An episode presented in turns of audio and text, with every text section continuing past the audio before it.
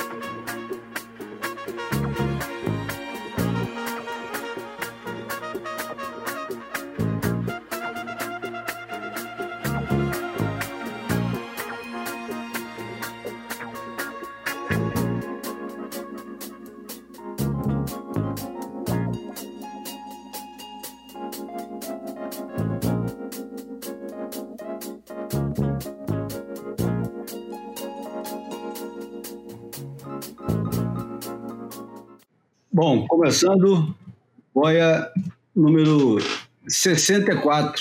A música que está começando é Papa Was a Rolling Stones, é, interpretada pelos fantásticos The Temptations. Essa música foi lançada no dia 28 de setembro de 1972.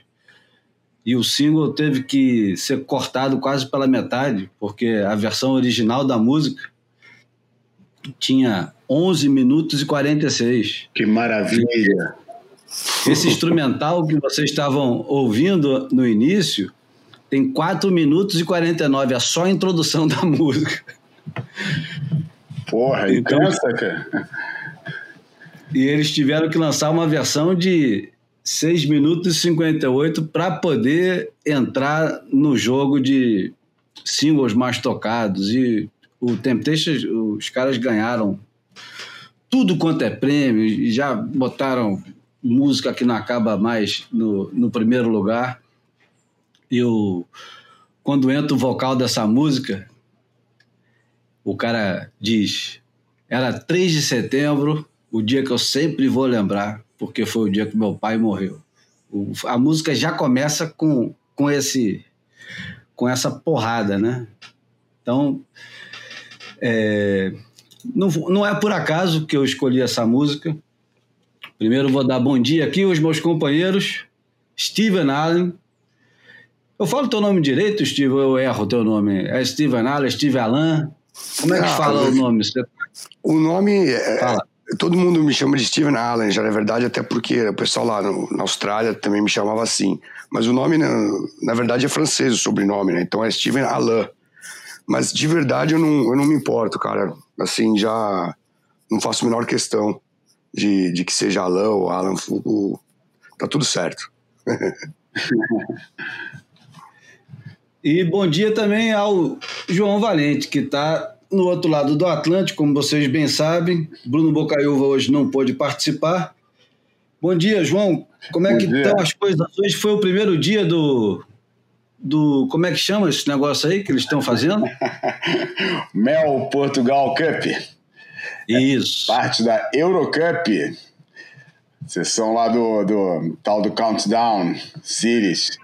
Que ainda. É uma Copa que não, não premia ninguém, né? Não, é, não. Não tem pontos, não tem grana. E tem um interesse relativo.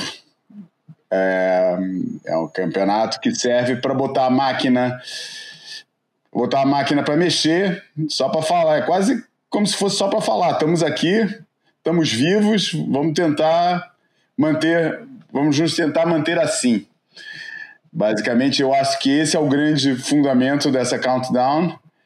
É, e, enfim, é legal, cara. É, é, pelo menos tem alguma coisa acontecendo baixando um pouco a expectativa, né? baixando um pouco o, né? a, a, barra, a gente acaba aceitando que por melhor isso do que nada, né? É, e, e o isso do que nada, melhor fazer um negócio convencional sem inventar muito do que querer inventar demais, como foi o caso do já muito falado, já muito falado a onda do bem, ou já muito falado, não sei como é que me refiro naquele negócio, mas também não sei como é que me refiro ao, ao evento em si. É, e tá aí, tamo aí. Primeiro dia de prova. A primeira coisa que eu ia é, convidar o Steven a, a falar é exatamente sobre isso. Por que, que a onda do bem nos incomodou tanto e o, essa Copa Europeia não, não perturba tanto assim? É porque eu... nós somos brasileiros e reclamamos de tudo que a gente faz ou tem outra coisa envolvida? Tem outra coisa envolvida, certeza. Eu ouvi a, o podcast, o Boia 63, né? E eu, é, com, com, muita atenção, ouvi vocês analisando. E eu vi o ponto do, do, do Bruno. E, e, e, assim, eu acho que, que ele falou: pô, o evento foi anunciado que era um, um evento diferente, que não era um campeonato de surf normal. Mas o, o meu contraponto a isso seria, essa afirmação seria de que ele veio com o banner de WSL Countdown né? Se fosse um evento beneficente da Oi, a Oi organizou para ela com, com neon, com celebridades, tá tudo certo. Quando você coloca o banner da WSL, é aí que criou a expectativa. A gente tinha visto o Campeonato da Austrália, a gente viu o rancho e a gente estava esperando ver os melhores do mundo disputando, mesmo que fossem formatos um pouco alternativos, diferentes, mas eu acho que daí é que veio a, a grande decepção né? É, eu não sabia que, o, que o, a Eurocup não dava grana. Fiquei, fiquei, isso me intrigou agora. Se eles não pagam, é, João e Júlio, o que, que o Ítalo está fazendo aí? Fazendo acho que é aquilo que ele fez o ano inteiro, né, cara? Viajando, se mantendo ativo, é, criando conteúdo uh, e reafirmando aquilo que a gente já, já afirmou várias vezes esse ano, o seu título de campeão mundial de 2020. É, e outra coisa também que eu acho, é, ele tá usando a melhor das desculpas para sair fora de casa, cara. Ele é um dos poucos caras que está fazendo isso e usando o surf como desculpa. E sendo campeão mundial e sendo profissional, enquanto o, o Medina é exatamente o contrário disso, super seletivo, só coloca o nome dele aonde ele tem certeza que o, o retorno vai ser maior do que o investimento o, o, o Ítalo não, não tá nem aí para isso. O Ítalo fala assim: posso ir? Pode. Então, ele na hora ele vai. Ele foi para Saquarema pegar morra, ele foi foi para tudo quanto é lugar. O negócio do cara é se manter ativo dentro d'água. É. Eu acho que a, a paixão. E, e eu, é, eu acredito muito nessa, nessa, é, nessa paixão genuína que o Ítalo parece mostrar pelo surf. Parece não, mostra pelo surf. Porque parece mesmo um, uma coisa é, irresistível, né? irrevogável. O cara precisa ir para dentro d'água, não tem jeito. Eu não sei se ele está interessado em subjugar os outros surfistas, se ele quer ganhar tudo, ou simplesmente se ele só quer se manter dentro d'água, competindo e, e viajando, né? Porque ele está viajando com a namorada dele. Enfim, eu, eu não faria diferente. Se eu tivesse a oportunidade de fazer isso, com toda a segurança e etc e tal, é, talvez eu fizesse, claro, com 20 e poucos anos, né? É, a pergunta a fazer é o que, que ele teria melhor, ele ou qualquer outra pessoa, ou qualquer outro competidor, tem de melhor para fazer nesse ano, né, cara? O cara tem é, melhor é, aquela... fazer? É casa? Né? Não, e aquela coisa de que, quando a gente vê né, alguém quando se aposenta e, e olha para trás e fala, pô, deveria ter é, é, enjoy mais né, o, o, momento, né? Minha carreira eu ficava muito preocupado em ganhar e tal. Eu acho que a gente vê o Ítalo, esse cara tá enjoying the moment, né? Ele é o campeão mundial, ele tá dando a volta olímpica dele e, tipo, realmente absorvendo tudo que esse momento, ou pelo menos me parece assim, né, cara, que um cara que isso que dá gosto de ver. Ele realmente tá tá tá pegando esse momento dele, né, onde ele tá no topo do mundo, onde ele sempre sonhou chegar, E tá 1500, tá adorando, tá aproveitando e acho que ele tá certíssimo. E é difícil você não achar que ele tá fazendo isso principalmente com a motivação do prazer, né, cara? Que ele é muito amarradão, cara. O cara transpira Stoke, para usar a expressão dos caras, por tudo que é poro, né, cara? Pô, tá sempre sorrindo, sempre numa vibe maneira, pô, não tem ninguém que aparece para falar mal da vibe dele, de, por nada, cara. Todo mundo só elogia, o cara por onde passa pô, espalha, espalha alegria, cara. Não, não é a vibe de alguém que tá ali com principal motivação subjugar ninguém, não parece. É, é, eu acho que o negócio dele mesmo é, é curtir e, e ficar amarradão. E agora, num exercício, você ia falar uma coisa, Steve? Não. Bom, num, num exercício de, de imaginação e especulação.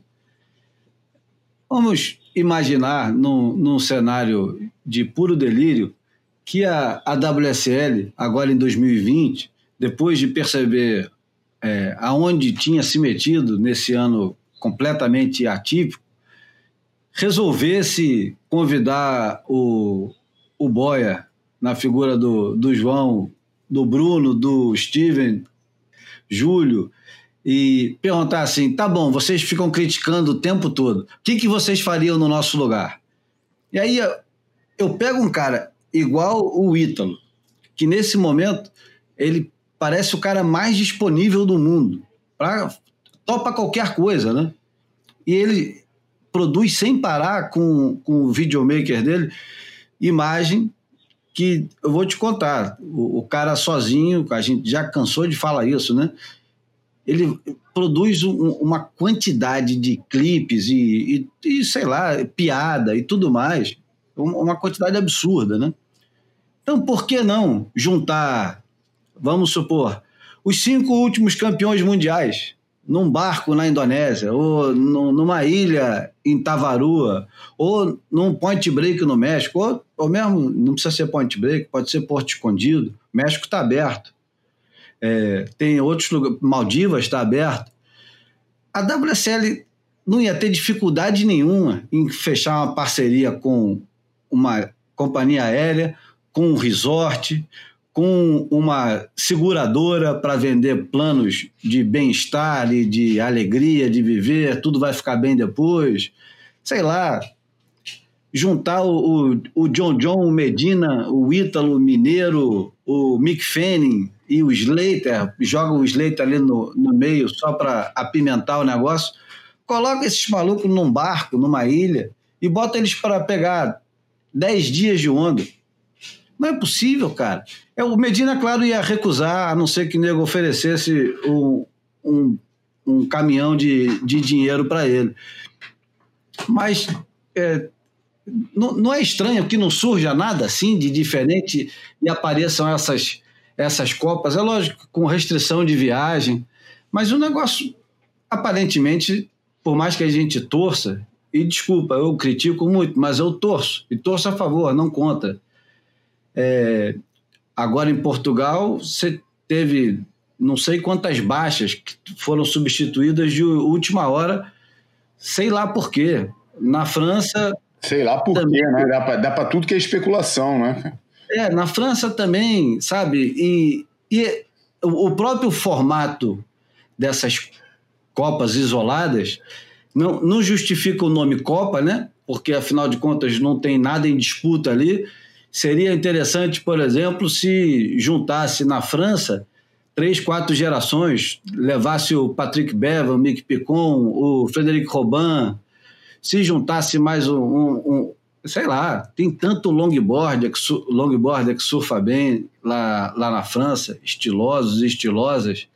Dá, dá para pensar em muita coisa diferente, não precisa ser uma coisa tão hermética, tão fechada, num, num formato de campeonato que é claro que não funciona. Então, porra. mas tem questões aqui que, que a gente não está levando em consideração, Júlia. Por exemplo, é, tinha patrocinador que já estava com a grana do patrocinador na mão, cara. E eu acho que o caso de Portugal é um caso bem paradigmático disso, cara. Os caras já estavam com a grana na mão, cara. Eles tinham que aplicar aquela grana em alguma coisa, cara. E resolveram aplicar nisso. Eu não sei até que ponto, eu acho até que é possível que os próprios, a, a própria é, é, braço, o próprio braço europeu da WSL tenha sido o grande motivador para isso acontecer, porque eles conseguiram vender patrocínios para as provas e fizeram a, e, e, e, conseguiram, e quer dizer, precisavam fazer acontecer alguma coisa. Não é fácil você, de repente, pegar esse dinheiro e alocar para uma, uma ideia como a que você está tendo. Embora eu acho que fosse possível, porque afinal de contas, Portugal tem ilhas, né, cara? E, e acho que com um pouco de boa vontade e imaginação se conseguia. E, sinceramente, mais uma vez, falando da posição muito confortável de quem está comentando sem estar tá por dentro da estrutura, mas eu acho que a WSL nesse momento não pode se dar o luxo de fazer coisa meia bomba, cara, como isso que está fazendo. Não devia. Acho que devia mostrar um empenho redobrado em tentar, mesmo com as limitações, usar um negócio chamado criatividade e imaginação, que eu acho que foi o que não aconteceu. E quando foi aplicado o conceito, foi mal aplicado, que foi o caso do Brasil. Por isso, é, eu, só, cara, eu só acho isso, cara. Eu, eu, eu não conheço as restrições, não conheço as contingências com que eles têm que se defrontar, cara. Mas sou fã do, do, do, do, do negócio que eles representam. E por isso, na condição de fã, eu acho que o fã do esporte é que nem o freguês de restaurante, né? E o lema do restaurante a gente sabe qual é, dos bons restaurantes, né? Freguês tem sempre razão. E eu acho que nesse momento é, os fãs estão no máximo é, tolerantes. É, nunca estiveram tão abatidos como estão agora, abatidos no sentido de nunca foi tão fácil vender qualquer coisa para gente. Nunca foi tão fácil. O que Não, você fizer, nego e mesmo compromisso que, que houvesse compromisso com marcas, e a gente acredita que há, né? É, acho que dá para fazer as coisas diferentes. Eu, eu, eu, concordo com o João, não dá para fazer um negócio meia bomba, né?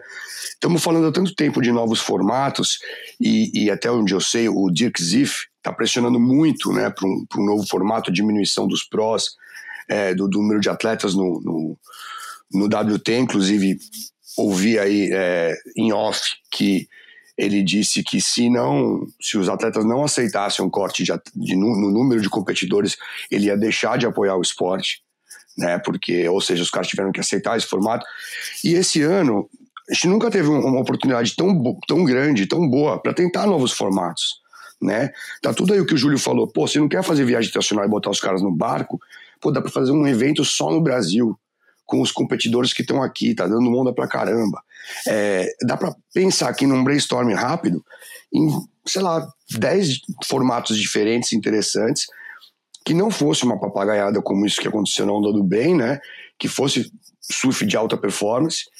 E acho que eu, eu arrisco dizer que os patrocinadores ficariam até mais contentes em tentar algo diferente, algo que, que fosse reverberar é, de uma maneira diferente. Como você falou, Julião, a gente está super carente, a gente assiste um campeonato meia bomba, é, de qualquer jeito. Imagina se fosse feito um negócio legal, bem pensado, né?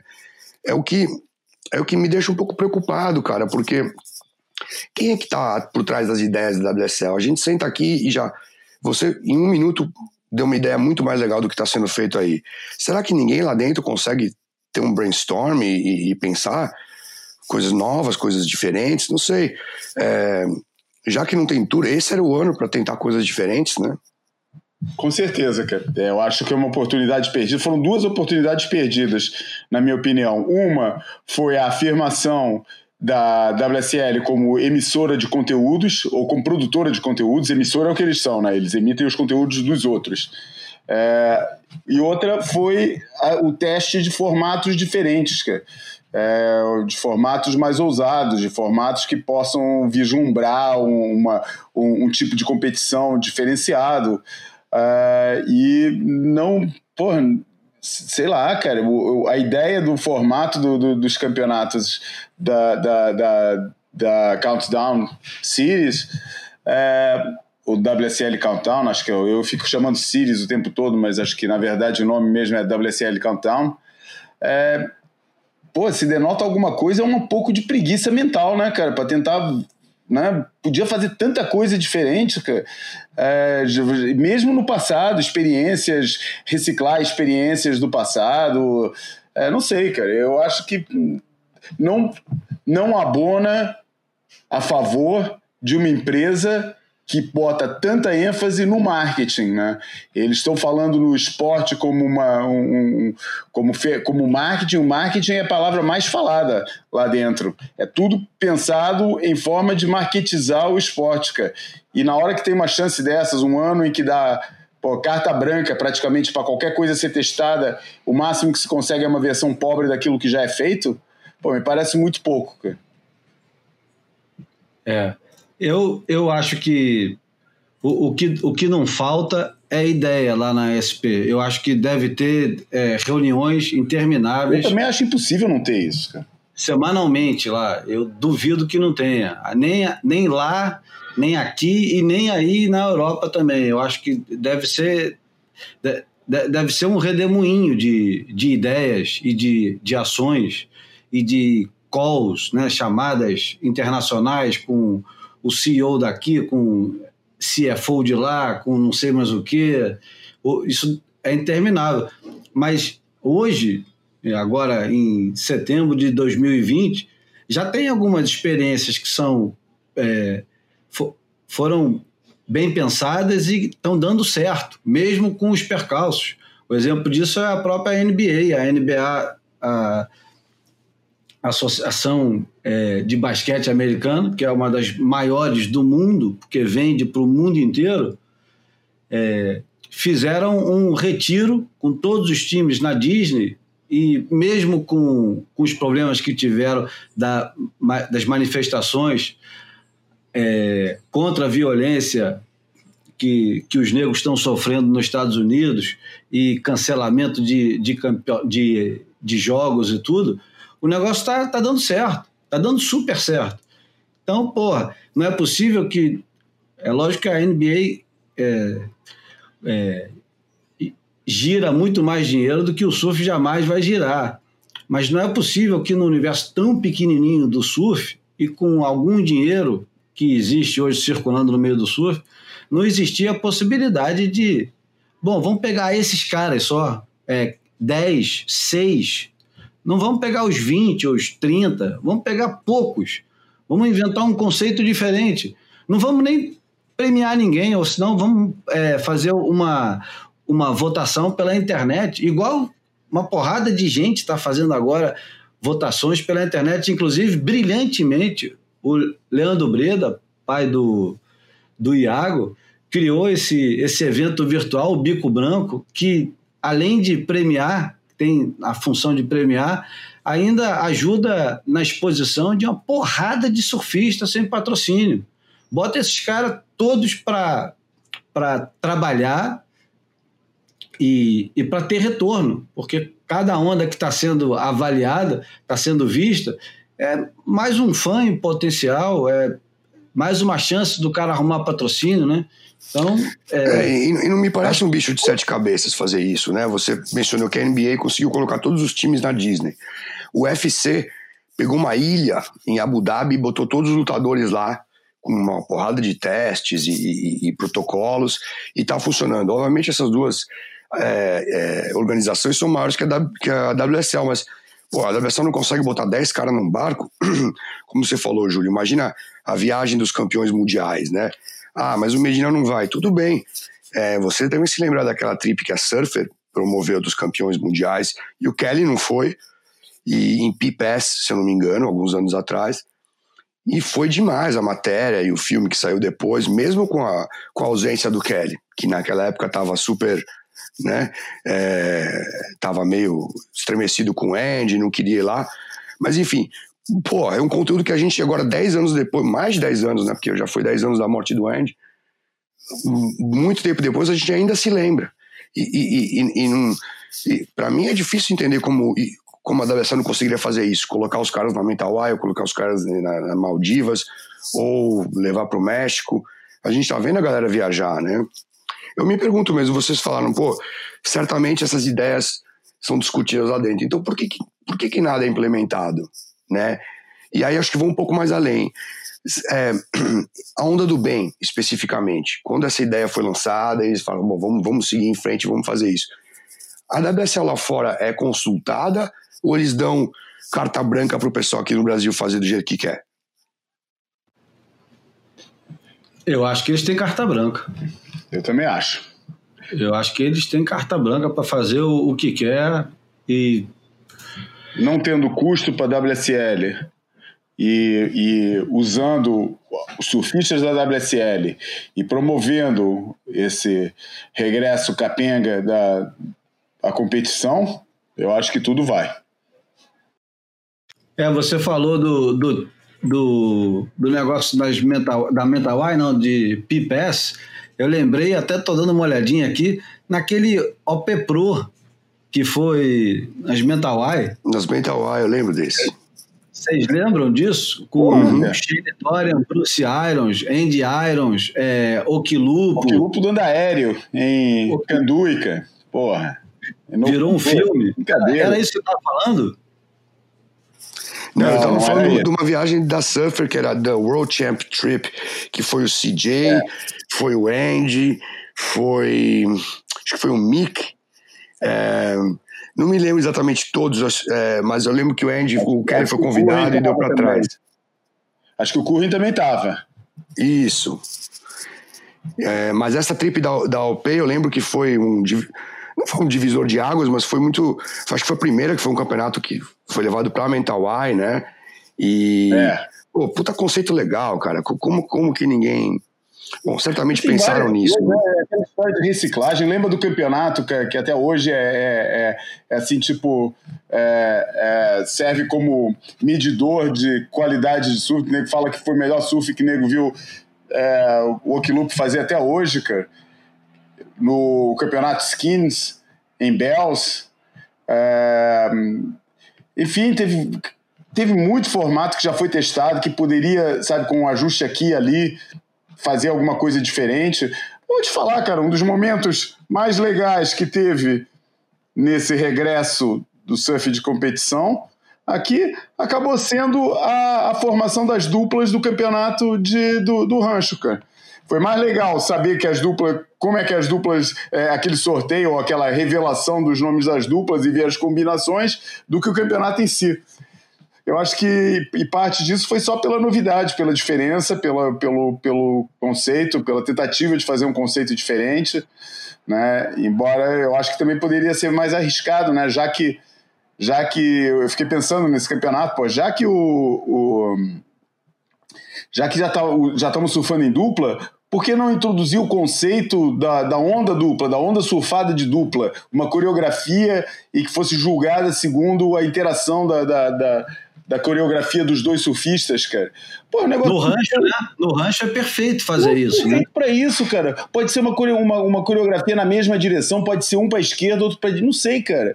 Pô, mas puxar a imaginação, cara, fazer alguma coisa diferente, cara ficou um negócio muito monolítico o surf de, o surf de competição, cara. Parece que você não pode mexer no, no, no formato, que chegaram na fórmula ideal. Enfim, a gente está competindo do mesmo jeito há anos, sem fim, cara. Tem algumas diferenças aqui, mas é só cosmética. A nível de, de, de coisa, não estou falando que o, o, o gol tem que ser diferente, mudar o gol mas, pô, tava na hora de mudar a regra de impedimento, de mudar a regra de substituição. Até o, até o futebol tá se mexendo para isso, até o futebol se adaptou, criou é, números, mexeu no número de, de substituição que pode fazer. E a gente está aqui, mexendo no número de surfistas que participa. Eu acho muito pouco, cara. Eu acho muito pouco. Você sabe, né? Melhor do que eu até que o Derek Hind, o Derek Hind, pô, pergunta para ele e fala, empresta uma das tuas ideias, que o Derek Hind deve ter uns 10 formatos de campeonato diferentes na cabeça dele, cara. Ele tá com um aí muito louco, que eu ainda não entendi. Eu li duas matérias sobre o assunto, continuo sem entender como é que é, mas pelo menos está lá. É, teve esse formato que a Stab criou também, o, o Surf 100, né, que chama. Uhum. Pô, que também é um campeonato, é, pô, bota microfone no, no, no, no surfista, você escuta a interação deles, faz uma filmagem inteira, depois transmite um mês depois como se fosse live. É, enfim, cara, tem coisas sendo feitas, tem gente com imaginação querendo tra trabalhar. Porra, o surf é um esporte muito novo, cara. Não se pode dar o luxo de ficar uma coisa tão monolítica, tão, tão, tão fechada, tão é, bloqueada ou embarreirada para fazer mudanças. Enfim. E é engraçado que todas essas, é, todos esses formatos testados são for, formatos testados fora da plataforma da WSL. Não tem nada de diferente sendo feito hoje dentro da plataforma da WSL que indica qualquer é, risco, né? qualquer é, ousadia. Né? É tudo mais do mesmo. É, Verdade, cara. Pô, bota campeões, mistura, já querem fazer duplas, mistura um campeão do passado com um campeão do presente, cara. É, pranchas diferentes. Pô, o campeonato da, da que você foi lá do, das Maldivas, o campeonato dos campeões lá da, das Maldivas. Porra, cara, tinha um negócio que era legal, pô, né? Quer ver os caras surfando com, com Twin Finca, quer ver os caras surfando de single finca. Pô, o pessoal quer ver essas coisas, é legal ver essas coisas, cara. Esse era um ano para brincar assim, cara. Esse era um ano para você fazer um negócio é, assim que, que engajasse as pessoas pelo gosto que elas têm de ver surf, mais do que pelo gosto delas que elas têm de ver um formato de surf competição. É, imagina se o Mick Fanning, Joel Parkinson, é, Kelly Slater, bota, joga aí mais quatro ou cinco, se eles não ficar é, felizes de ser convidados para um evento no Four Seasons lá de Maldivas e passar dez dias pegando onda. E que temporada de Maldivas esse Exatamente. ano? Exatamente, imagina se pegasse as ondas que o Ítalo pegou e o Jadson. É, é fogo. Não, por, é... eu só dizer que por isso que eu fico um pouco. É, sob o risco de, de, parecer um pouco amargo, né, por ser um cara mais old school da mídia, mas eu fico um pouco decepcionado com como a WSL, é, ao tentar ser uma produtora de conteúdo e, e, e dominar o surfing em todas as esferas, concentrou né, a atenção dos patrocinadores, da grana, e eles não estão fazendo coisas legais. E, e as pessoas, que, né, a mídia, as pessoas criativas, que antes faziam parte de todo um de todo um, um, tripé, né? Como a gente já falou aqui algumas vezes, é, é, Júlio, o tripé entre marcas, atletas e mídia.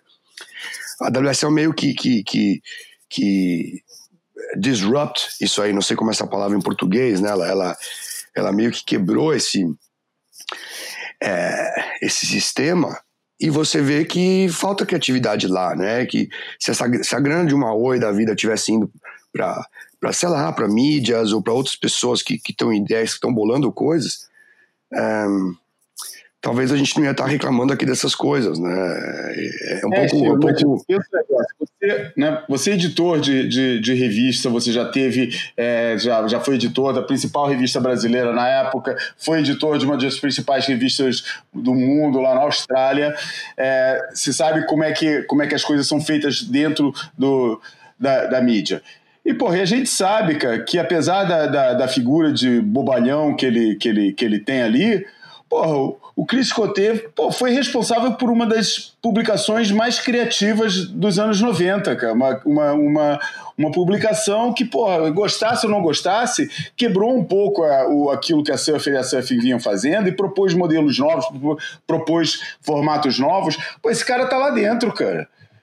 Pô, esse cara tá lá dentro. Esse cara é um cara de mídia, cara. É um cara que, pô, cresceu nesse meio, cara. É um cara que, pô, que teve que inventar uma forma nova de falar para fazer uma para fazer o seu impacto dentro de um mercado que estava dominado por duas revistas há muitos anos e conseguiu fazer isso, cara.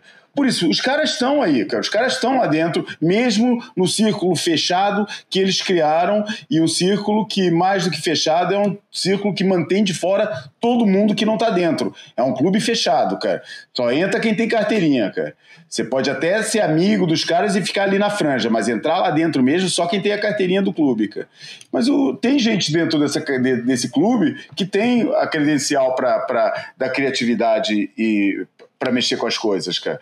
E, e pô, não, não sai nada dali. O próprio Ronnie Blake, pô, tem o irmão dele, o Von, que tá dentro da, das coisas, também é editor da Surfing Life, não é a revista mais criativa do mundo, mas, pô, tem que inventar matérias, tem que inventar coisas todos os meses. Não é possível que esses caras não, não, não proponham nada, não, não, não tragam para cima da mesa, não joguem no storm, na, no, no, no, no brainstorm da coisa.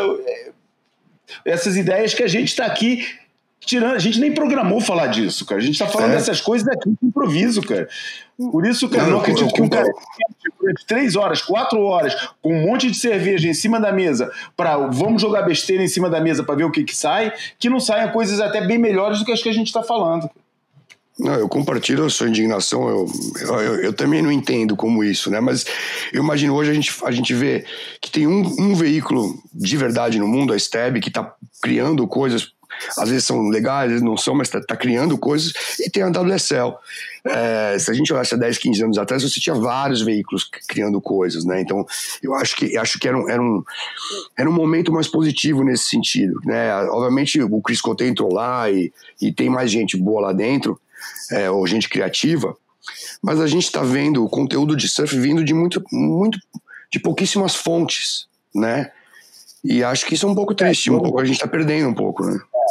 É que vamos combinar, né, cara? Porra, os conteúdos, a gente estava falando isso agora há pouco, né? Hoje em dia, os grandes produtores de conteúdo é, do surf são os próprios surfistas, é, mas não tem vindo nada assim de espetacular dali, cara. E a gente imagina, pô, os caras trabalham com os moleques, videomakers e tal, e, pô, o que, que você vê? Você vê pô, versões reduzidas, microscópicas daquilo que já era feito há anos, cara. Não, não, pô, não tem nada de diferente, não tem uma proposta diferente. Porra, o, vai lembrar de, do impacto que causou, por exemplo. É, como é que chamou aquele filme, cara, do Carneville, que foi assim um, um, um, eu acho que era do Carneville, né? Aquele que era com o George Smith, o... Todos eram com o George Smith, é o Modern Collective. Modern Collective, Modern por exemplo. Sabe, o Modern Collection, aquele da Globe, também foi um, o, o Year Zero. Porra, estavam trazendo propostas novas o tempo todo e a gente não vê isso hoje em dia, cara. Não, não, não vê, eu pelo menos não vejo. Se tem alguém fazendo algum conteúdo, o que você vê é, porra, os caras pegando altas ondas, aí sem dúvida, mas você não, você não vê. Gosto, por gosto muito da série Von Frost, do, do, do Nicolau Von Rupp. Mas a nível de formato, não é diferente. O cara é que, porra, pelas ondas que ele pega, é que faz o negócio e pelo jeito como ele aparece. Ele é uma figura carismática, uma figura legal e tal, e monta o filme direitinho, não erra, não arrisca muito, mas como ele pega altas ondas, o negócio acaba entusiasmando. Mas criatividade mesmo, de uma molecada que cresceu com uma câmera, e quando eu falo uma câmera, falo um, um celular na mão, né? Nego cresce desde moleque com, com celular, com todas as ferramentas. Você não precisa saber editar, não precisa, não precisa fazer efeito especial, tá tudo pronto, cara. É só usar. Eu, sinceramente, não vejo é, grande criatividade é, aí. Eu vejo utilizar os recursos para fazer a mesma coisa de sempre. É, é será que tá tudo inventado? Vamos aceitar isso? Tá tudo inventado? Acabou? É isso mesmo? Vamos repetir as fórmulas para sempre? Eu acho que dos atletas a gente pode esperar um tipo de conteúdo mesmo, que primeiro é ação, né? Surf, surf, surf. E, queira ou não, não dá nem para culpá-los, é, é, é, um, é, um, é conteúdo para promovê-los né? Então a gente, esse é um tipo de conteúdo. É, o, o que eu sinto falta é conteúdos que diferentes desse. Então seja é, críticas de campeonato surf, análises, seja um, o conteúdo que a gente vê nas revistas que não tinha nada a ver com competição ou com promover um atleta, seja lá uma viagem do do, do Júlio Ader para América Central para encontrar com o Alan Weisbecker, entendeu? Eu tô sentindo é, essa falta de, desse tipo de coisa, cara, né? De, de, de um novo ritmo, sei lá, de, de coisas um pouco um pouco fora desse, desse de, do que os atletas vão colocar no Instagram deles, entendeu? É, mesmo o, um documentário que hoje está é, tá esquecido, mas que foi muito importante quando foi lançado, que tem zero performance, né? Zero é o Zento Zero, o, o documentário feito por três surfistas amigos austríacos que vão em busca de encontrar o Captain Zero, né? o, o Alan Weisbecker. E não encontram, e vão encontrando vários personagens no meio do caminho.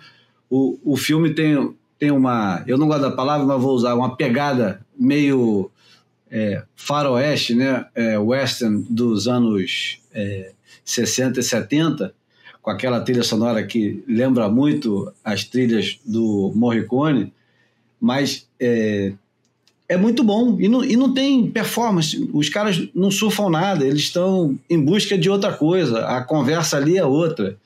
E, e dá super certo, ganhou uma porrada de, de prêmio em festivais. Eu acho que se assistir hoje é, é, um, é, um, é um bom documento. E isso não é feito. E é engraçado, a WSL sempre fala em ser a casa global do surf, né? Tudo que você quiser sobre surf, onda grande, onda pequena, pranchão, pranchinho, é, viagens, bem-estar, é, é, como é que é o nome? Diversidade. Então tem, tem uma diversidade grande. O Oriente Médio, África, América.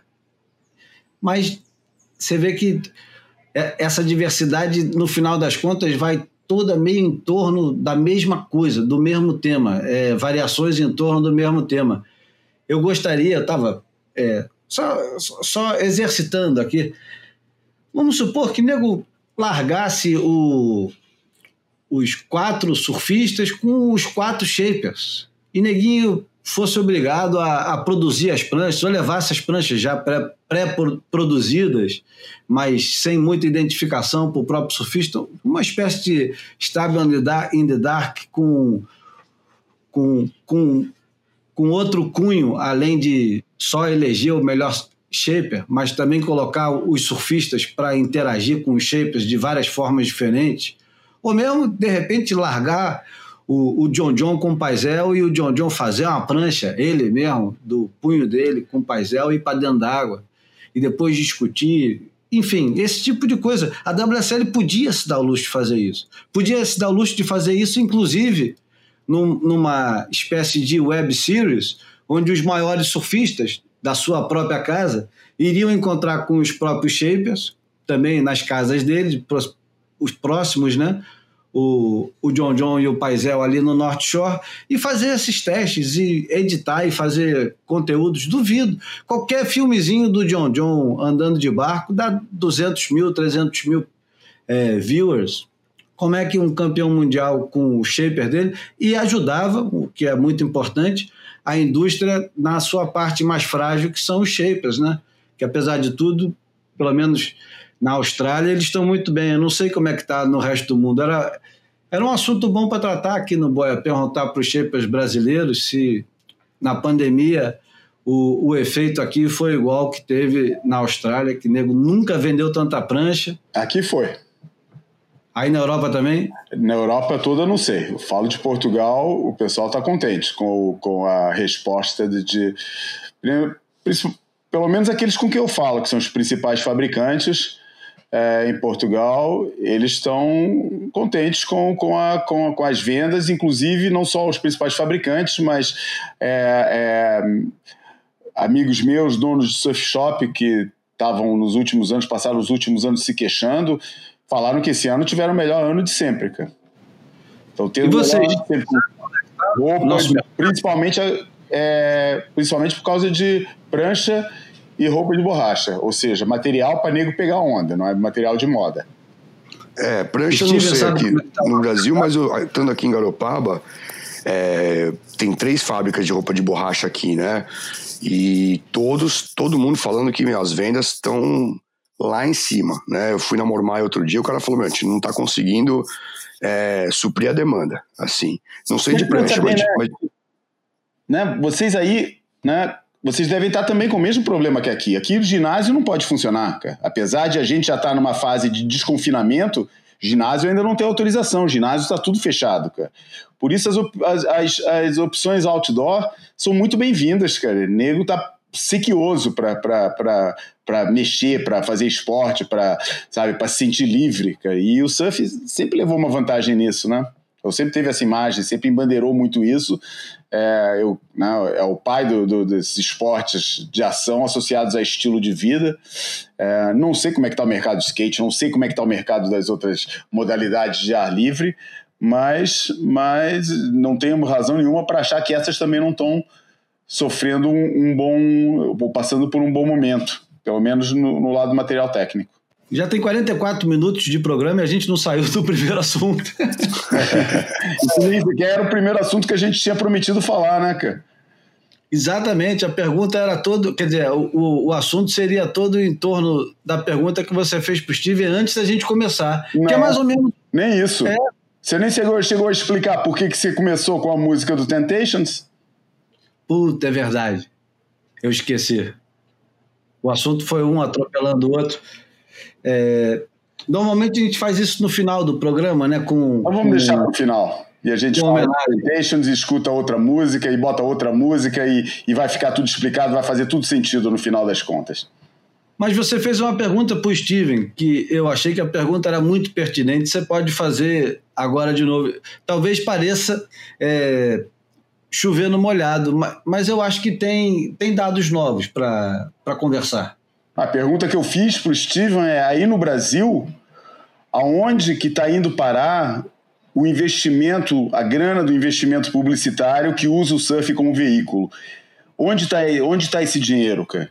Porque é, na mídia tá na cara que não tá.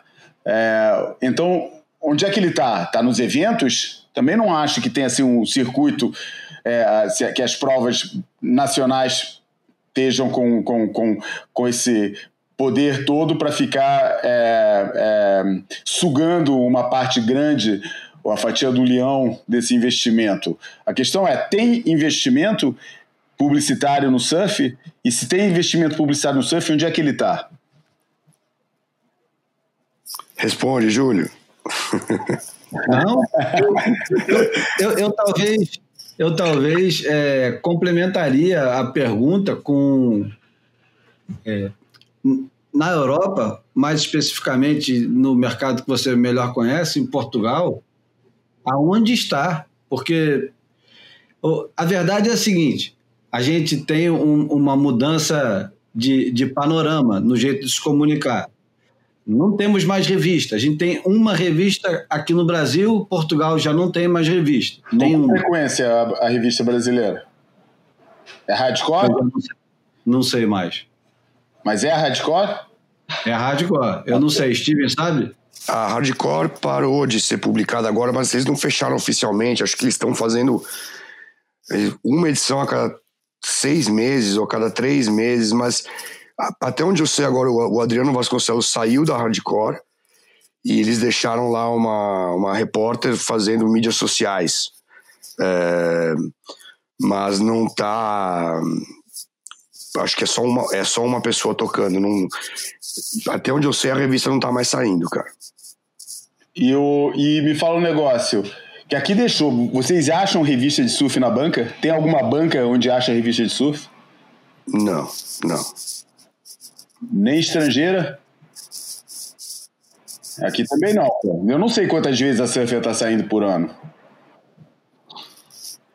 Não faço eu a menor tá, ideia. Tá, tá saindo acho que de três em três meses a Surfer. Eu sei porque aquela menina, ah, esqueci, Ash, Ashley, né? Ashton, não hum. sei, ela veio pro Brasil fazer uma matéria sobre o Brasil, a gente, a gente se encontrou. Eu acho que tá saindo de três em três meses a Surfer também. Ok. E na Austrália tem aquelas cinco revistas, né? Quatro, quatro ou cinco. É, a Austrália tem a cultura. Até a cultura de ler revista, né? Os caras ainda estão apoiando. Tanto que o Sean Doherty agora né, comprou parte da, da Surfing World e, e, e, e, assim, acreditando muito que o negócio vai dar, vai, vai continuar, vai dar certo e tal. Mas aqui no Brasil, o panorama para revistas é. Nossa. Eu não sei se fico, eu não sei se eu fico mais espantado de ter uma revista para ser comprada uma parte dela na Austrália ou se um ex-editor de revista tem grana para comprar uma parte da revista, cara. eu fiquei pensando a mesma coisa. Eu falei, aonde o Xandort tem grana para comprar uma revista? Ou deve estar tá muito barata essa revista, cara. Não, mas sabe o que é também? É, ele deve receber muito, é, muito dinheiro, quer dizer, muito dinheiro, deve receber alguma grana do mercado de livros, né? Que é um mercado interessante, porque você lança um livro e ele se torna rendimento é, passivo, né? Porque está sempre sendo publicado, e o Sean tem muito livro publicado, cara. tem livro sobre onda, livro sobre surfista, ele tem muito livro publicado é, lá, e eu acho que, que tem, um, tem sempre um mercado para isso, para para ser para ser explorado aí, tem uma nova edição, sabe? Tem tem e isso acaba criando um rendimento passivo para o cara que todo mês vai seja por mais merreca que seja, vai juntando de um, vai juntando de outro e cria mais mantém-se a pergunta: isso dá para comprar um pedaço de uma revista, uma parte de uma revista? Não sei, mas parece que ele representa alguns atletas também, ou já representou, né? Ele, ele tem algumas fontes de renda, né? Hum. Mas uhum. eu acho que ele, ele, ele entrou, é, talvez ele tivesse um pouco de equity, ou, ou, não foi uma coisa muito cara. Mas eu acho super legal ele, ele acreditar no negócio e, e, e, e, sei lá, acreditar nisso sem saudosismo, né? Tentando realmente viabilizar. né? É, é. O, o... Quem, tinha comprado, quem tinha comprado a Surfing World há pouco tempo atrás não era o Sean Doherty, era o Reggie Ellis. Ele e um sócio compraram a Surfing World, que estava. É, tá, ela, é a revista mais antiga, depois da Surf, em circulação, e ela estava num, num momento meio vagalume, às vezes lançava, às vezes não lançava. A Surfing World, vamos lembrar que ela é uma das publicações, ela foi durante é, parte dos 70 e 80 foi uma das publicações mais ousadas, mais inovadoras em matéria de é, todo tipo de linguagem, desde os gráficos até as, as reportagens feitas pelo brilhante DC Green. É, to, tudo que girava em torno daquilo eram dois camaradas, um fotógrafo e, um escritor, era o Bruce MacLeod, né? Como é que era o nome dos caras? Bruce McLeod. Bruce McLeod e o outro quem era? Eram dois loucos que tomavam ácido e faziam a revista praticamente numa viagem de LSD inteira. É. E as revistas eram cheias de texturas e cheias de fusões de imagens. Verdade, eles, cara. Tinha papéis, papéis diferentes, né? Uma rápida correção, na verdade, um complemento. O nome da dupla é Bruce Channel e Hugh MacLeod. É, os dois compraram a Surfing World do Bob Evans em 1979. E eu acho que ficaram com a revista até os anos 90. E o Steven tem razão, eu não li a matéria que saiu na, no site da Stab. O Chandort acabou de comprar a Surfing World. Curioso para saber onde isso vai parar texturas diferentes de papel, texturas diferentes de fusão de imagens. Eles usavam uma foto de uma folha e colocava junto com a foto de uma onda. Eles viajavam muito e o resultado era excelente. Você recebia uma revista daquela, era uma explosão de, de sensações, né? Porque além de você ter um texto é, precioso, você tinha um jeito de diagramar que era completamente diferente das coisas que a gente estava habituado. Era, era, era, um, era, um, era uma porrada cada revista daquela. E o Reg Ellis, que quem não sabe, o Reg Ellis é ex-editor do Trax, um jornalista veterano, surfista, e era, era e é ainda a voz do, do, do Bells Easter Classic. Ele é o cara que faz a locução de praia é um cara super entusiasmado. Foi o camarada que, que nós, é, quando fizemos o Fábio Fabuloso, o filme que o PP dirigiu, junto com a turma toda, é, Bocão, Antônio, eu, Marcelo, Bomba, Suzana, é, a gente usou a voz, a gente pediu para ele narrar uma onda imaginária do, do Fábio Gouveia e ele narrou é, perfeitamente. Aliás, narrou porque ele lembrava de uma bateria contra o Taj Burrow, o Taj no auge dele e o, e o Fábio Gouveia dando uma dura em Bells no, no Taj. Era uma coisa assim, pouco provável naquela época. Naquela época a gente não ousava tanto, né? Mas vamos voltar ao, ao assunto, Steven. Aonde é que foi parar esse dinheiro? Ele existe ainda? Ele está todo na mão do surfista? Tá todo na mão da WSL. Onde diabos está o dinheiro? Porque no meu bolso não está. Olha, no meu também. E certamente não está na mídia, como o João falou, né? Isso está bem claro. E, cara, eu acho que está indo para a WSL, né?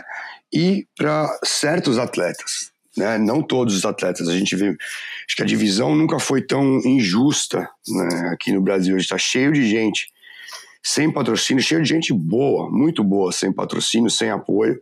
É, até, né? Por isso temos o bico branco que você mencionou, Julião.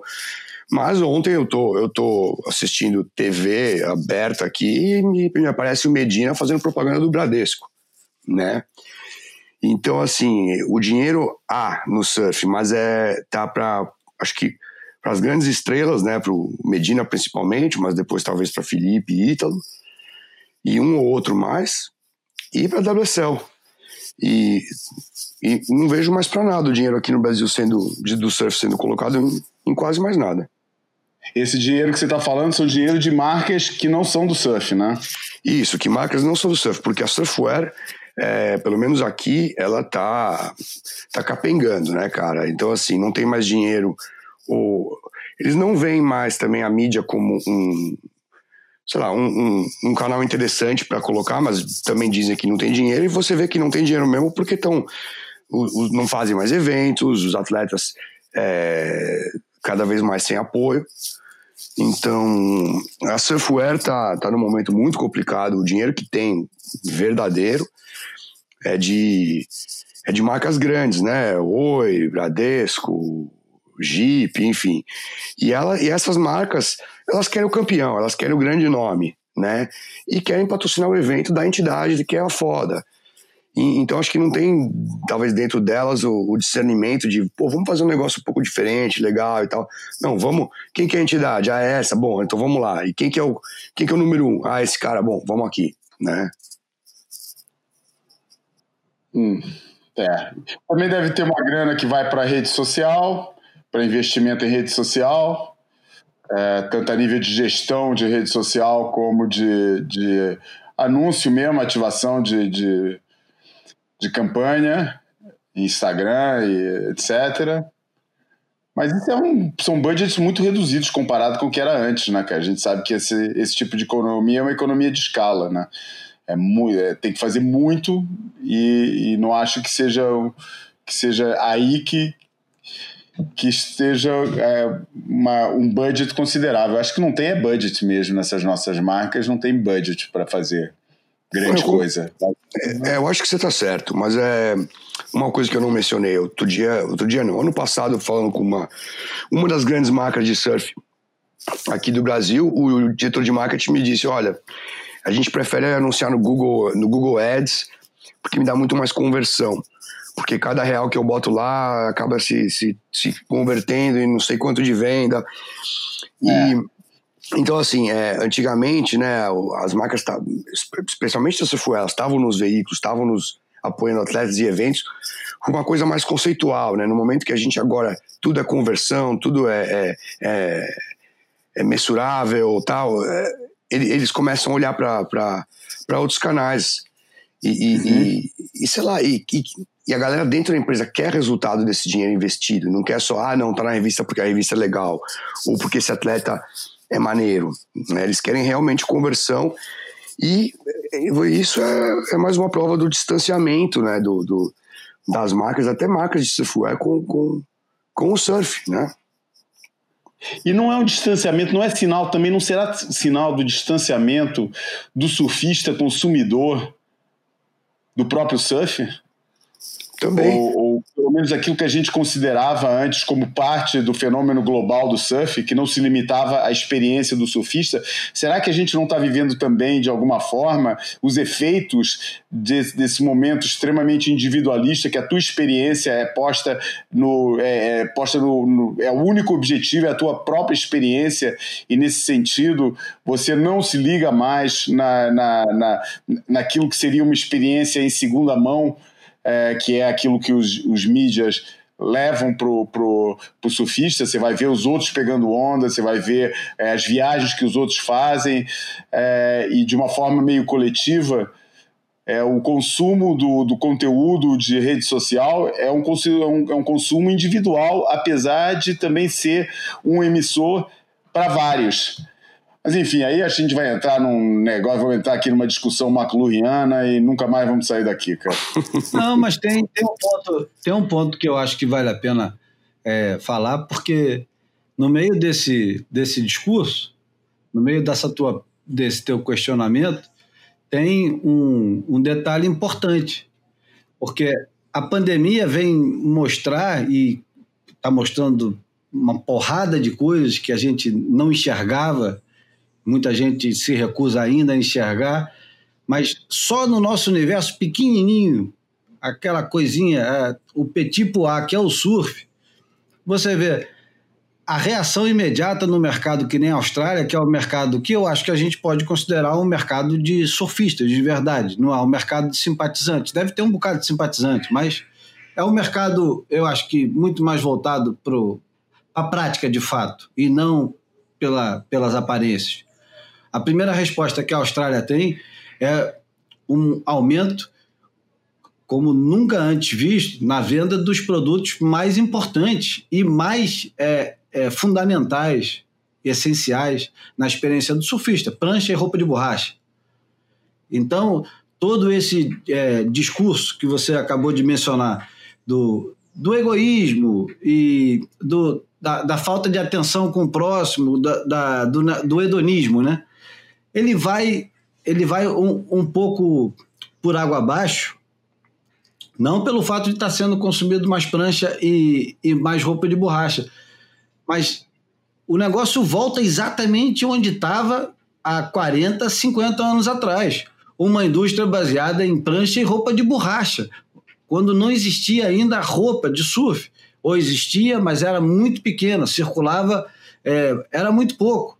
Há 50 anos atrás, a roupa de surf não devia representar, sei lá, não, vamos chutar 30%, 20%.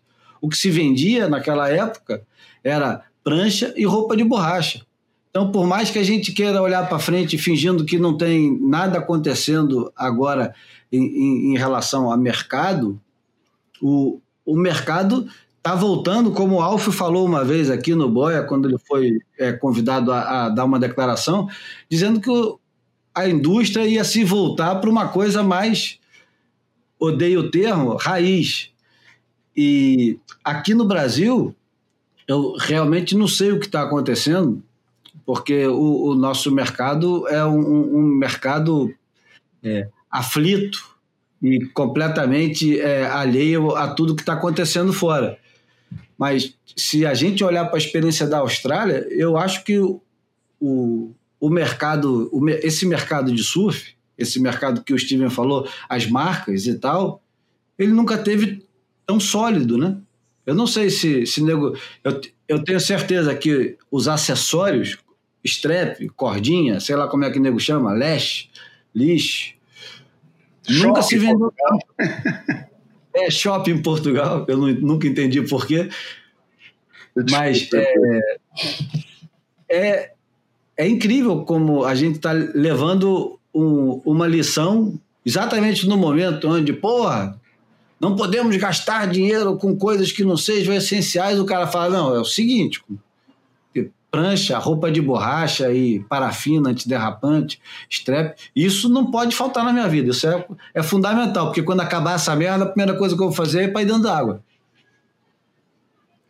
É, não a conclusão, né? Que eu cheguei na, naquela matéria que eu escrevi o ano passado para a edição especial da Visão, que eu fiz foi exatamente essa, na análise do mercado, como isso está tá, tá, é, é, quase um círculo completo, né? O, usar aquela expressão dos gringos, o full circle, né? Você está voltando ao, ao mercado original de uma forma meio estranha, de uma forma com, de um jeito que talvez a gente não tenha previsto, mas o que realmente está, tá, os, os negócios que estão prosperando na área do surf hoje em dia são os negócios já, hoje em dia quem está falando, estou falando há 10 anos pelo menos, que os negócios que mais prosperam são os negócios de experiência. Ao nível do, do de equipamentos, é, é equipamento de experiência, prancha, roupa, calção, se você morar num lugar de água quente, cordinha, parafina, etc. E, e, e e no outro nível, os negócios de experiência, surf camp, é, turismo de surf, escola de surf, ou seja, tudo que tem uma relação direta com a tua experiência dentro d'água. Esses são os negócios que estão estão explodindo já há algum tempo no, no, surf, enquanto tudo que não seja essa experiência direta só é consumido se for gratuito. Se não for gratuito, é muito pouco consumido. Mas aqui no Brasil é outra história, né, Steve? Eu acho que sim, mas eu acho que a gente está vendo, talvez a bolha estourou, né? Porque o, o como você fala, o mercado nasceu de, de, de, tanto de produtos quanto experiências ligadas à prática e depois foi crescendo, crescendo, crescendo, vendendo roupa, né? Vendendo camiseta, vendendo casaco, vendendo o que seja que era, que era moda, que era legal ser surfista, o cara queria comprar uma roupa para se identificar como surfista. Acho que isso foi crescendo tanto e a gente pode discutir quais as razões porque o surf deixou de ser cool, deixou de atrair essa galera que não realmente praticava. Mas todo esse lado de que, de que não era ligado com, com a prática, é, essencialmente, é, foi, foi para água abaixo, né? Ou, está diminuindo muito. E é aí que eu acho que a gente está sentindo as marcas sofrendo, as marcas estavam né, os, gozaram de um, de, um, de um crescimento gigantesco aí no, na primeira década dos anos 2000, né? E cresceram demais. Acho que a gente voltou ao nosso ponto de, de, de partida. E acho que o, o que estamos sentindo é, é realmente a, a falta de grana da. Ou, a, a, não seria a falta, né? Talvez um, a grana agora é mais justa ou, ou mais condizente com o, o mercado que temos, né? É, eu, eu não sei o quanto disso que, que eu acredito, não. Digo, nessa grana justa, eu não sei quanto disso eu, eu acredito. A gente é, conversa com, com pessoas de dentro do mercado e quando ouve falar dos números, é, leva um susto, porque não tem dinheiro para isso, não tem dinheiro para aquilo e de repente gasta X com coisas que é melhor não mencionar, mas enfim, é, o próprio campeonato Onda do Bem, segundo rumores, circulou um dinheiro que não é de dentro do surf, mas vem para dentro do surf. Ele não sai de dentro do surf, não é um dinheiro que foi ganho com o surfista, mas está entrando dentro do surf. Supostamente as cotas não foram baratas, o evento não foi barato. É, esse dinheiro não foi tudo gasto. Esse dinheiro existe e ele está circulando. E ele está circulando em nome do surf. E uma das coisas que me incomodou demais, eu não sei se eu falei, se eu falei eu vou repetir, é, quando é, uma celebridade é entrevistada e, e fala em nome do surf e de quanto benefício ele está trazendo ao surf, por estar tá se envolvendo naquele negócio, ou o quanto que a, a as atitudes em volta dele naquela, naquele exato momento. Eu estou me referindo simplesmente ao campeonato na, lá da, de Ubatuba. O quanto é importante olhar para o surf, mas é só discurso. Não tem absolutamente nada além daquele discurso, a não ser uma foto de biquíni na praia ou uma viagem com outros surfistas. Mas não existe é, engajamento nenhum. Isso é, isso é uma coisa que se reflete no mercado. Esse engajamento, essa falta de engajamento, principalmente no discurso e nas ações, é uma coisa que reflete demais no mercado, porque ninguém, em nenhum momento, é capaz de, de, de, de chamar atenção para uma coisa qualquer, tipo, não sei. Eu não vejo em nenhum momento nenhum surfista é, sendo solidário com o, os seus camaradas. Por exemplo, não vi ninguém chegar durante a onda do bem, ou mesmo nas suas redes sociais, exceto o pessoal mais envolvido com bico branco, que ali, pelo menos, eles fazem alguma coisa que traz benefício, que não é só para ele, também é para os outros. Eu não vi ninguém falar, poxa, senti falta aqui de ver o Thomas Hermes, o Lucas Silveira, o é, William Cardoso, senti falta de ver o Raoni, queria que ele estivesse aqui, uma pena que eles não estão. Eu não, eu não vejo muito é, essa, essa solidariedade e esse engajamento. Essa merda acho que se reflete muito no, no, no jeito que o, as marcas vão acabar entrando no surf e o que, que eles vão deixando para dentro do surf, né? Do surf de, como, quase, quase como um conceito, né? Não é, Steve? É, Julião. É um ótimo ponto colocado, cara. Sinto isso também, né? Parece que falta um pouco de, de solidariedade, união entre, entre os atletas até. Mas eu acho que. Não, parece que não está acontecendo nada demais em nenhum lugar. Porra, ontem mesmo o nego, o nosso é, Facínora, que, que toma conta do Ministério do Meio Ambiente, que devia inclusive mudar de nome para Destruição do Meio Ambiente, aprovou uma lei nova que diz respeito diretamente ao que mais nos interessa, que é a preservação do, das costas e não só, né? Enfim, é, eu não vejo os surfistas minimamente interessados no assunto. Nenhum deles. Nenhum mencionou nada. Nenhum. Eu fui olhar no Instagram de todos ontem para saber se algum estava falando alguma coisa contra esse absurdo, né? Esse absurdo. Revogaram lei de 2002. A gente vai regredir 20 anos na proteção do meio ambiente. Olha, é um negócio que eu, eu fico tremendo só de falar. E nenhum surfista brasileiro, nenhum, se colocou é barra. E eu acho que também isso, é, de certa forma, vai mantendo o, o surf num, num momento bobo alegre eterno, né? Aqui no Brasil, principalmente. E é por isso que nada nada sobrevive sem esse tom bobo alegre. Então, tudo que não é bobo alegre é recalcado. Você tem o bobo alegre e tem o recalcado. Eu, o Steven e todo mundo que tem alguma opinião ou que se é, se, se permite fazer críticas de toda e qualquer coisa, somos os recalcados. E todo o resto é o bobo alegre, é o cara que só celebra, está sempre tudo muito bem, está tudo, tá tudo certo, está tudo bem.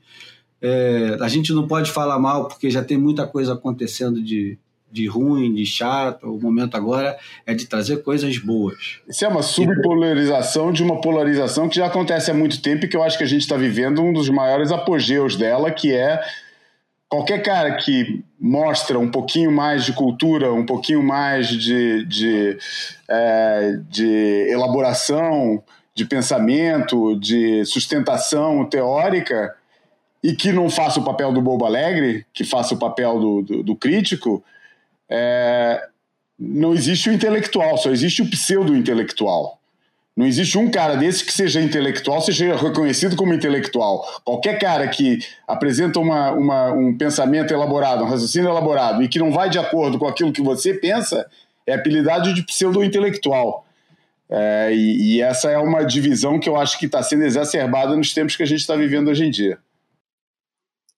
Não, tá, tá bem triste mesmo. Qualquer coisa que você menciona pró-meio ambiente, eu falo alguma coisa pró-meio ambiente no, no no Mosh News e já vem uma, uma caralhada de comentários é, me xingando de comunista, esquerdopata e não sei o que, entendeu? Quando o assunto nem é esse. É, nós estamos falando do meio ambiente, entendeu? Então eu, eu, eu até eu imagino que alguns atletas não queiram se colocar porque é tão difícil você dar uma opinião hoje, porque como o Júlio falou, ou você é tirado de, de, de recalcado, ou você é atacado pelos, pelos, pelos dois extremos, seja pela extrema direita ou extrema esquerda, é, whatever. Se você se colocar, tudo virou uma questão política, uma questão. E vou te falar, é muito chato, cara, é muito chato. Eu, eu, eu, eu me peguei pensando duas vezes se eu, se eu, se eu criticava uma coisa que era super criticável, só pela repercussão que ia me gerar com os bolsominions, entendeu? É, é sempre, é, é sempre um, um, um momento onde você pausa e fala: será que eu quero fazer isso? É, Porque será que eu compro o, essa briga? O, o efeito é terrível, né? E um dos assuntos desse, desse boia que a gente ia falar e acabou não falando, vou deixar para o próximo, é do que o Eduardo Viveiros de Castro menciona numa, numa entrevista ao El País, sempre o El País, é, o comunista El País, falando sobre o pessimismo alegre. É, é uma coisa muito interessante que, que vale a pena falar, porque eu acho que o, o surfista ele, ele é o, o, otimista alegre. A gente faz um pouco do papel aqui de, de pessimista alegre. Eu vou explicar isso no próximo, pode cobrar.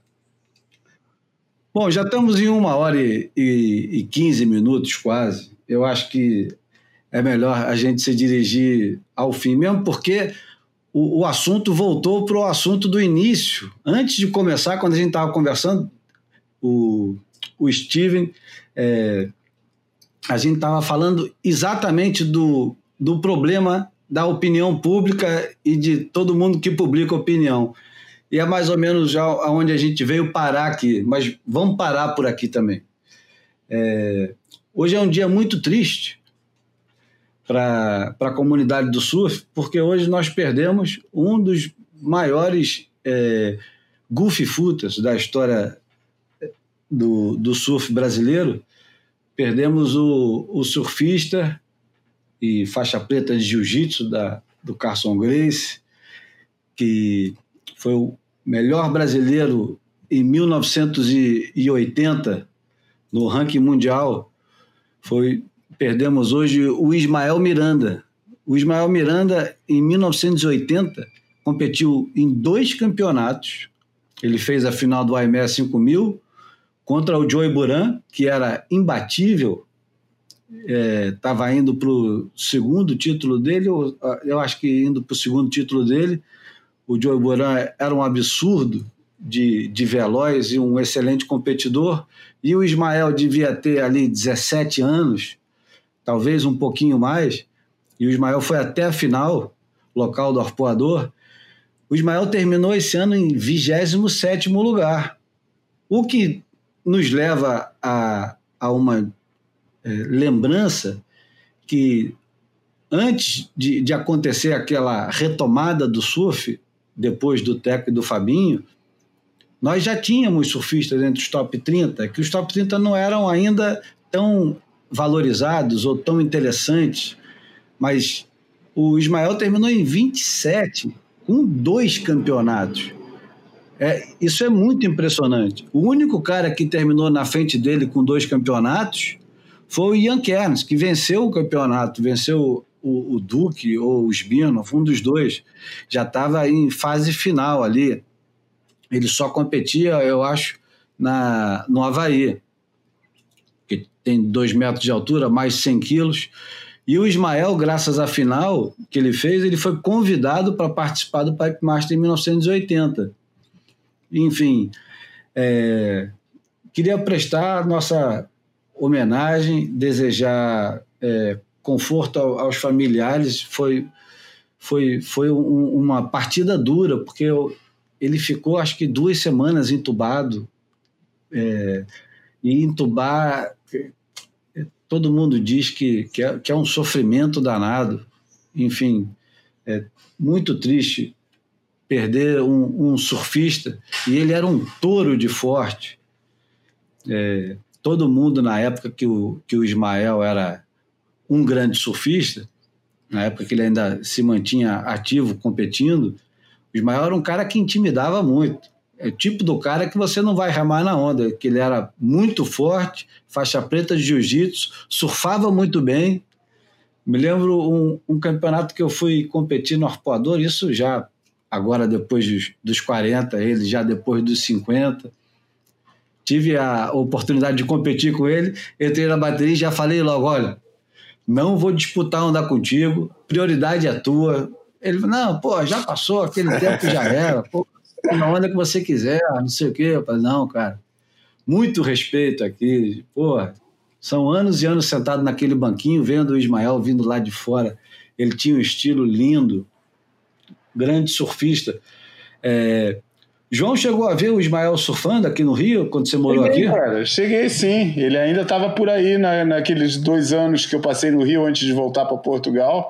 É, entre, a minha, entre a minha estadia em São Paulo e o regresso a Portugal. Ele estava bem ativo ainda nessa época, porque eu cheguei no Rio em 81, fiquei até 84, final de 81 até 84, e até começo de 84, e nessa época ele estava muito, estava sempre dentro d'água quando, quando eu ia lá. Eu não ia muito, porque era um lugar muito chato de pegar onda, muito difícil, muito disputado, os locais eram casca grossa, porra, não aliviavam nem um pouco para a molecada, então eu evitava ir lá, mas quando ia, pô, via todos eles dentro d'água, Ismael, Jefferson, é, é, China, pô, aqueles locais de lá mesmo, aqueles caras que pô, só se projetavam ali e, e, e, faziam a história ali. E eu lembro direitinho dele pegando onda, ainda por cima naquela época, ainda que eu não soubesse direito o que era jiu-jitsu, eu sabia que os negócios que estavam no jiu-jitsu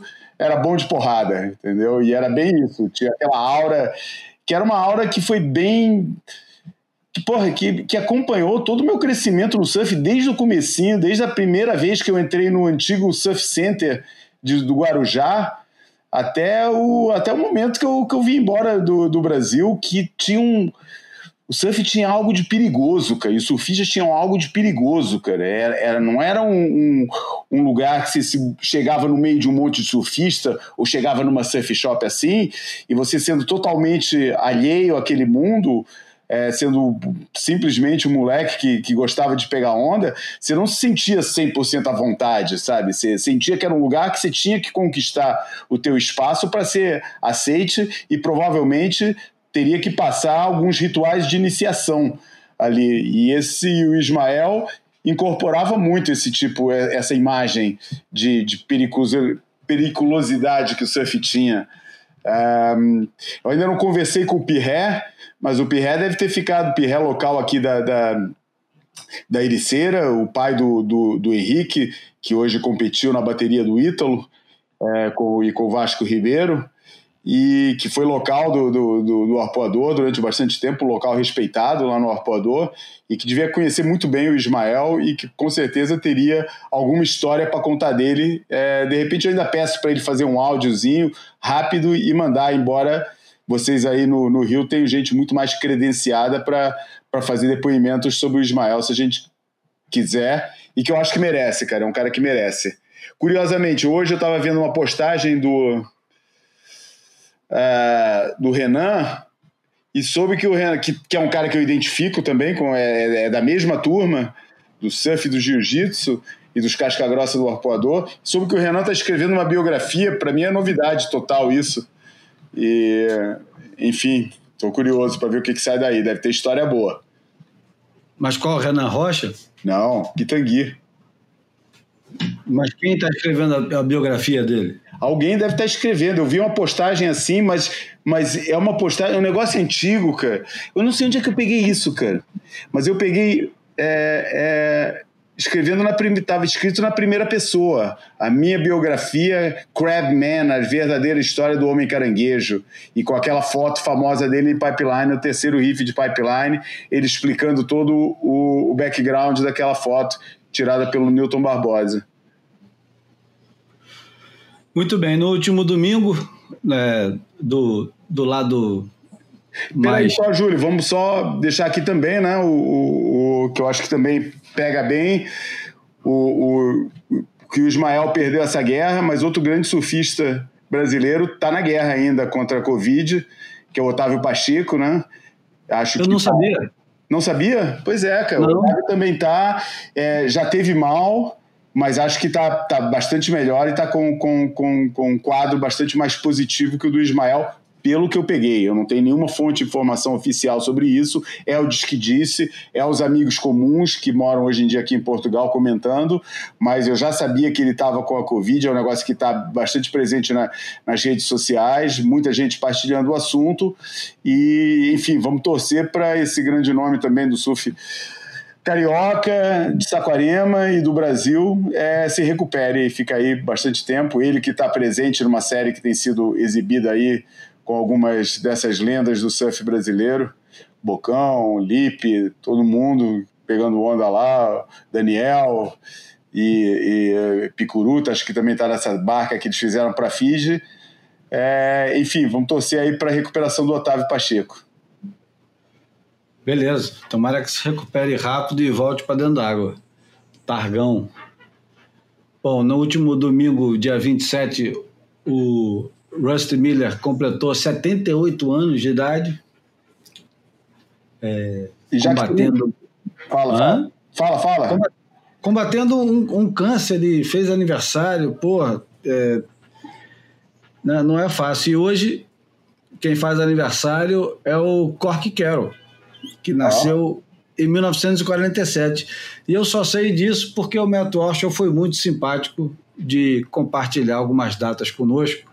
E em breve vamos não apenas comentar, é, mencionar, como comentar também, e de preferência com mais algum embasamento que, que, que não vai se resumir apenas uma menção e nessa conversa também, e nessas datas e, e, relatório clínico, obituário que a gente está fazendo, e a propósito da conversa que a gente estava tendo sobre a surfwear, a indústria do surf, essa semana morreu o Duke Boyd, né? É, fundador da Hang uma das primeiras marcas que teve um impacto, pelo menos na minha vida, né? Era, era a grande ambição da minha vida, é, quando era moleque, era ter uma camisa Hang né? E, é, na minha que aliás virou letra de música, né? dos The Fevers, né? Camisa ring tem, calça boca fina, no bolso tudo bem e na cabeça parafina.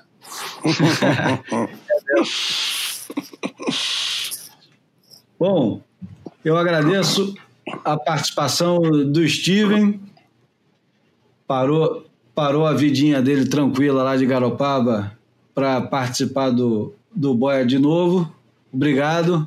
Pô, obrigado, Julião. Obrigado, João. Sempre bom bater o papo com vocês. E vamos ver se no próximo a gente consegue falar do cara que ficou na Mental Eye lá preso e que é um assunto que a gente ia falar, acabou não falando.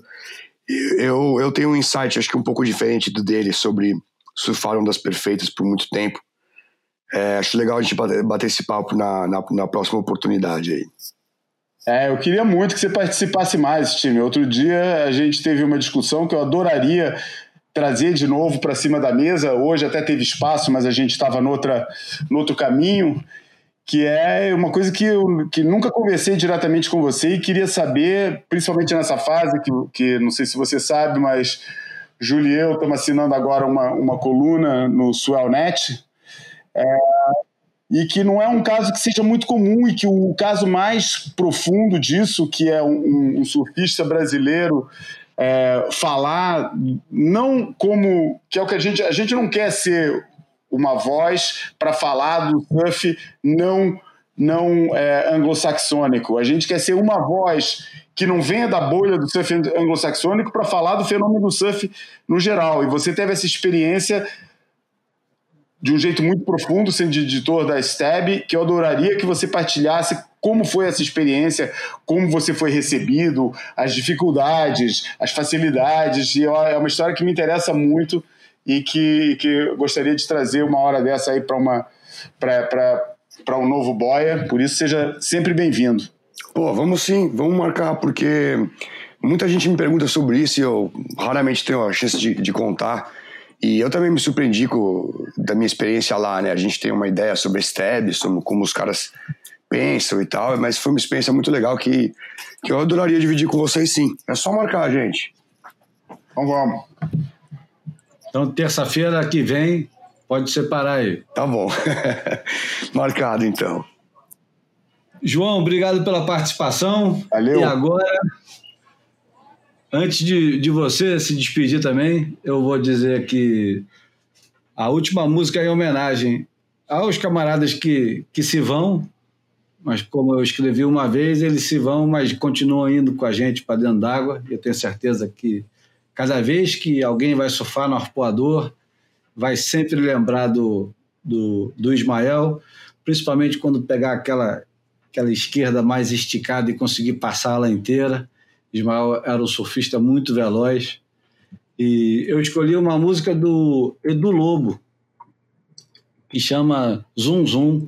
Eu vou, eu vou contar um pouquinho da história do, do porquê essa música foi escolhida, porque é, por acaso eu comprei esse CD na loja Trax, lá da Gávea, na, na Praça Santos Dumont, e, e na época que eu comprei esse CD, eu estava encantado escutando esse CD do, do, do Edu Lobo. E pô, não, não, é, não, não foi coincidência, né? Essas coisas talvez não sejam nunca coincidência. Mas eu perdi um amigo muito querido que também era do arpoador, o Washington Luiz, o Smurf. E toda vez que eu que eu escutava essa música, eu lembrava dele, porque a música chama Zum Zum, mas o refrão é Zum Zum, tá faltando um. E, cara, como faz falta o, o Smurf, cara, na, no arpoador, porra, na, fora d'água, dentro d'água. Ele, ele foi de uma maneira estúpida, passou mal de noite, tomou, aparentemente tomou uma medicação que não podia ter tomado e, e teve um, um, choque anafilático, se não me engano, e, e, e, foi muito novo, com, sei lá, ele tinha vinte e poucos anos, talvez 30, enfim, novo demais. É, possivelmente vai receber o Ismael lá em cima com um grande sorriso que ele tinha sempre para encontrar com as pessoas e vai dar um grande abraço no Ismael. Depois eles vão ficar conversando sobre tanta coisa que o Smurf deve ter visto lá de cima e o Ismael deve ter vivido. E vão encontrar com Paulo Proença, com Felipe Castejar, com Gironço, com Black. Porra, é, é, é muito, com China. Pois é, muita gente boa que, que se reúne agora lá em cima. Então, um abraço para todos. Esse foi o Boia número 64 e Edu Lobo com Zum Zum. Um abraço, turma. Valeu, galera. Valeu, um abraço. Um, dois, três.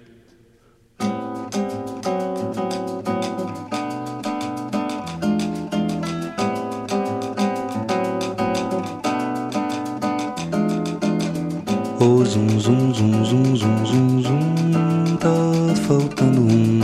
Oh, zum, zum, zum, zum, zum, tá faltando um. Oh, zum, zum, zum, zum, zum, zum, zum, tá faltando um. Oh, zum, zum, zum, zum, zum, tá faltando um. Bateu asas, foi embora, não apareceu. Hoje o bloco sai sem ele foi a ordem que ele deu. Bateu asas, foi embora, não apareceu. Hoje o bloco sai sem ele. Foi a ordem que ele deu. Oh, zum, zum, zum, zum, zum. Tá faltando um. Oh, zum, zum, zum, zum, zum, zum, zum. Tá faltando um. Ele que era o porte-estandarte que fazia laús e zum zum. Hoje o bloco sai mais triste sem ele, tá faltando um.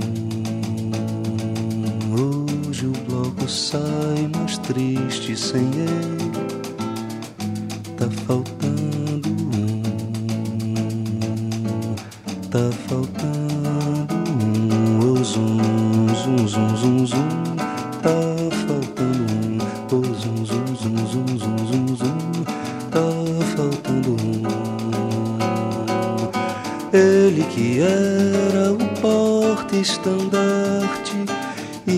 fazia